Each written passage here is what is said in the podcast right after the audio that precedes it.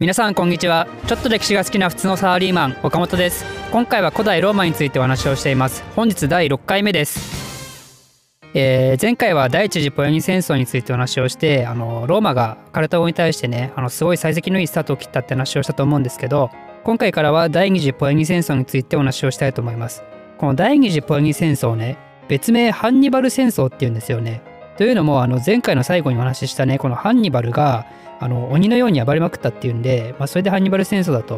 まあ、ただね、私の解釈だと、まあ、結論から言うとこれ第2回のパニ戦争もカルタゴ負けるんですけど、もうハンニバルがね、鬼のように暴れまくったっていうのがもちろんあるんですけど、ハンニバルによってね、このポニ戦第二次ポニ戦争始まったし、で、ハンニバルによってローマが大苦戦したし、ただね、それだけじゃなくて、ハンニバルによってある意味カルタゴが窮地に立たされたし、でしかもハンニバルによってある意味カルタゴが負けたんじゃないかなと。だからね最初から最後までこのハンニバルが何かしらの形で関わってんですよね。だからハンニバル戦争だと私は思うんですよね。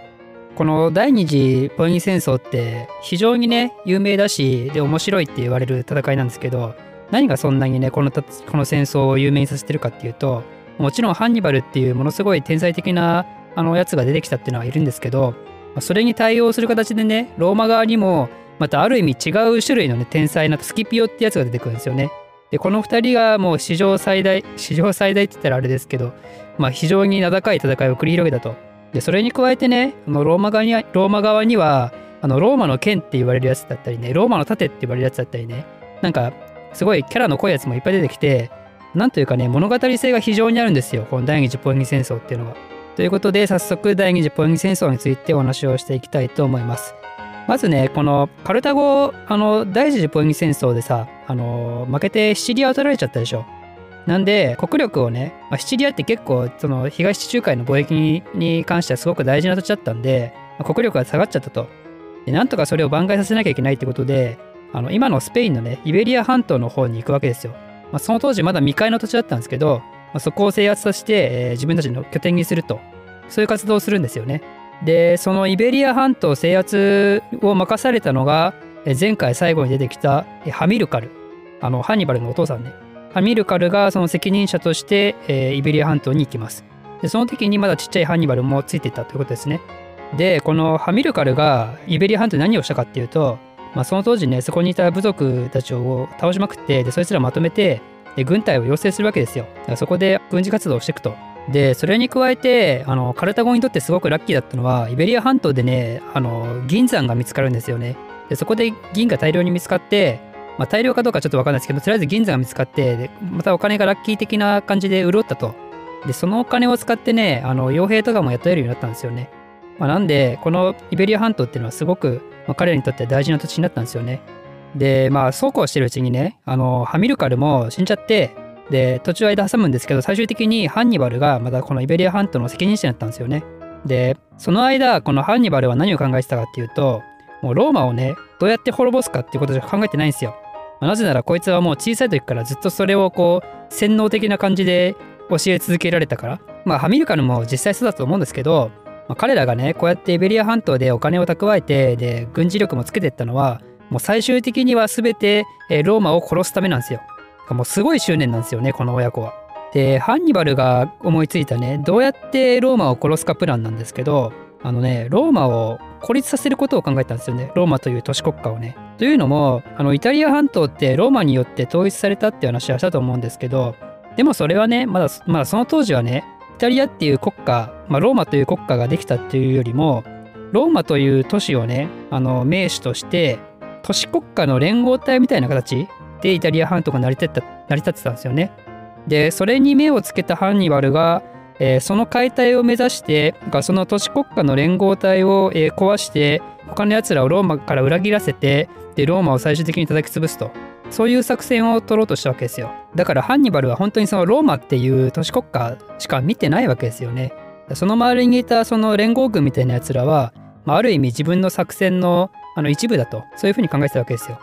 で、えー、早速戦争を始めるわけですけどもこれがどうやって始まったかっていうとあのイベリア半島のねサグントゥムっていう都市があったんですけどそこを攻撃したんですよね。でこれはあのローマと同盟を組んでたもんであのローマがそれによってねカルタゴに対して宣戦布告するんですよ。で宣戦布告するって言ってもこのハンニバルね拠点がイベリア半島だからイベリア半島とイタリアって結構距離あるじゃないですかだからねあのローマそのイタリアの方にあの攻めていくんだろうなっていう考えを持ってたんですけどそこがこのハンニバルがどっから来るかっていうとこですよね。もしくはどこが戦場になるかっていうのをこうローマが考えた時に常識的に考えて船に乗って海から攻めてくると。ローマの南もしくは、えー、西側から攻めてくるっていうプランが一つと、えー、それか、えー、イベリア半島がハンニバルの本拠地だったからイベリア半島で戦争が行われるのどっちかを考えてたわけですよね。だからそっちの2つの方にねあのローマは軍を集中させるわけですよ。でローマの北側ってアルプス山脈があるんでそこはねもう完全に天然の要塞になってるからそこから攻められるっていうプランはね全く想定しないんですよね。全く想定しないっていうかなんだろう本当にあの単純に壁があると思ってるからそこから攻めてくるなんて誰も思ってないですよ。でそれを逆手に取ったのがハンニバルなんですよね。イベリア半島からねもう歩いて進軍していくわけですよ。イタリアの方に向かって。なんと軍勢4万の兵士とさらに30頭の象を引き連れるわけですよ。こいつらを引き連れてスペインの方から歩いてってねフランスを通ってそこからイタリアの北のアルプス山脈を越えてくると。しかもねそれ冬ですよ冬。冬のアルプス越えをするわけですよ。これがあの有名なハンニバルのアルプス越えなんですよね。で軍隊がねこうやってアルプスを越えてきたっていうのはあと他に知ってるのは私ナポレオンぐらいなんですけどナポレオンもねあのアルプス越えてるんですけどでも彼は彼でこのハンニバルのね作戦をね踏襲してるわけですよ。だからそこでもこのすごい時を超えた大天才に対してもハンニバルは影響を与えたってことなんですよね。あとはもうあの名前のつくなぎなぎのなぎなぎ声で言うともう本当にあの家康の伊賀声ぐらいしかね 私知らないですからね。だからそれぐらいもう非常に有名な有名だし天才的だし頭おかしい発想をするわけですよハンニバルは。でこれにねローマは完全に意表をつかれてそのさっき言ったみたいに軍隊が全然違うところを向いてたもんだからだからもうハンニバルによってねもうイタリア半島めちゃくちゃにされちゃうんですよ。でそれに大慌てしたローマはねあの名家出身のファビウスっていうやつをね独裁官に任命するんですよね。でこいつがね後々あのローマの盾って呼ばれるやつなんですけどまあこいつはねこいつで非常に優秀なんですよ。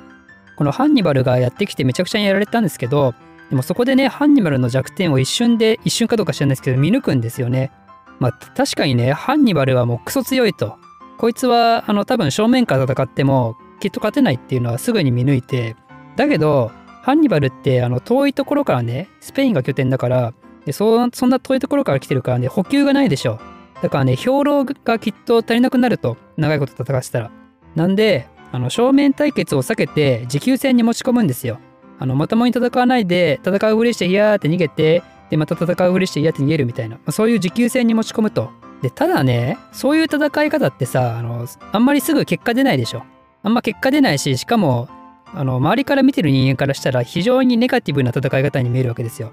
あのお前のその誇りはどこなんだみたいな。ローマ市民の誇りはどこ行ったみたいなね。そういうことがやっぱ言われちゃうんでローマ国内からねファビウスに対しての不満が続出するんですよね。で以前説明した通りね独裁官って半年しか任期がないからこの半年経った時にもうすぐにファビウス交代させられちゃうんですよ。なんであの全然ファビウスと違う作戦を取ったね公選派のやつらが、えー、次はコンスルになると。なんであの今までの作戦と全く真逆でね次は今度も正面衝突でわーってぶっ殺すぞみたいな感じで、えー、ハンニバルに対して戦っていくんですけどそこでねあの艦内の戦いっていうまあすごくあの有名なローマに対して黒歴史な戦いがあってでこれはねあのこの戦いによってハンニバルの戦術家としてのねなんだまあ結出した軍隊がここで発揮されるわけですよ。この時ねハンニバルが考案したもうものすごい作戦があってまあちょっとね私あの以前も説明したと思うんですけど私ちょっと合戦クラッシャーじゃないんであの細かい内容は省きますけどこのすごい作戦があってね非常に簡単に言うとローマ軍をうまいことハンニバル軍がね囲い込むんですよね。でそれでローマ軍を殲滅させたと。でそのローマ軍の死者は6万人から7万人って言われててその中にはね元老院の議員が80人いたんで 80, 80人の元老院の議員が死んだんですよね。あの未だかつてないっすよ本当にこんなに人が死んでしかも元老院の偉いやつが死ぬみたいなねだって元老院って300人が定員だったからそのうち80人だからねほぼ3分の1近くが死んだわけですよ一気に。だからもうこれはあのローマ史上最大の敗北ですよねこの艦内の戦いね。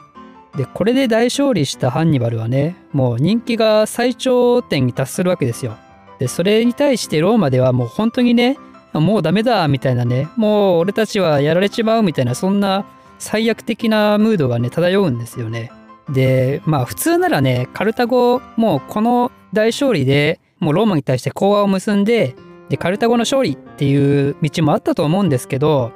でもねハンニバルはあの最初に言ったみたいにローマをね殺すことしか考えてないですよ。講和を結んであのまた仲良くやりましょうみたいなそんなことは一切考えてないと。ローマはマジで絶対にぶっ殺すとしか思ってないからまだまだこの後戦いも続いていくわけですよ。でもこの後ハンニバルにとってね想定してなかった事態が出てくるわけですよ。でそれによって後々ハンニバルまたカルタゴ軍がねあのどんどん苦しめられる展開になっていくわけですけどそれについてはまた次回お話ししたいと思います。この番組を少しでも面白いためになると思っていただいた方はいいねとチャンネル登録のほどよろしくお願いいたします。ではまた。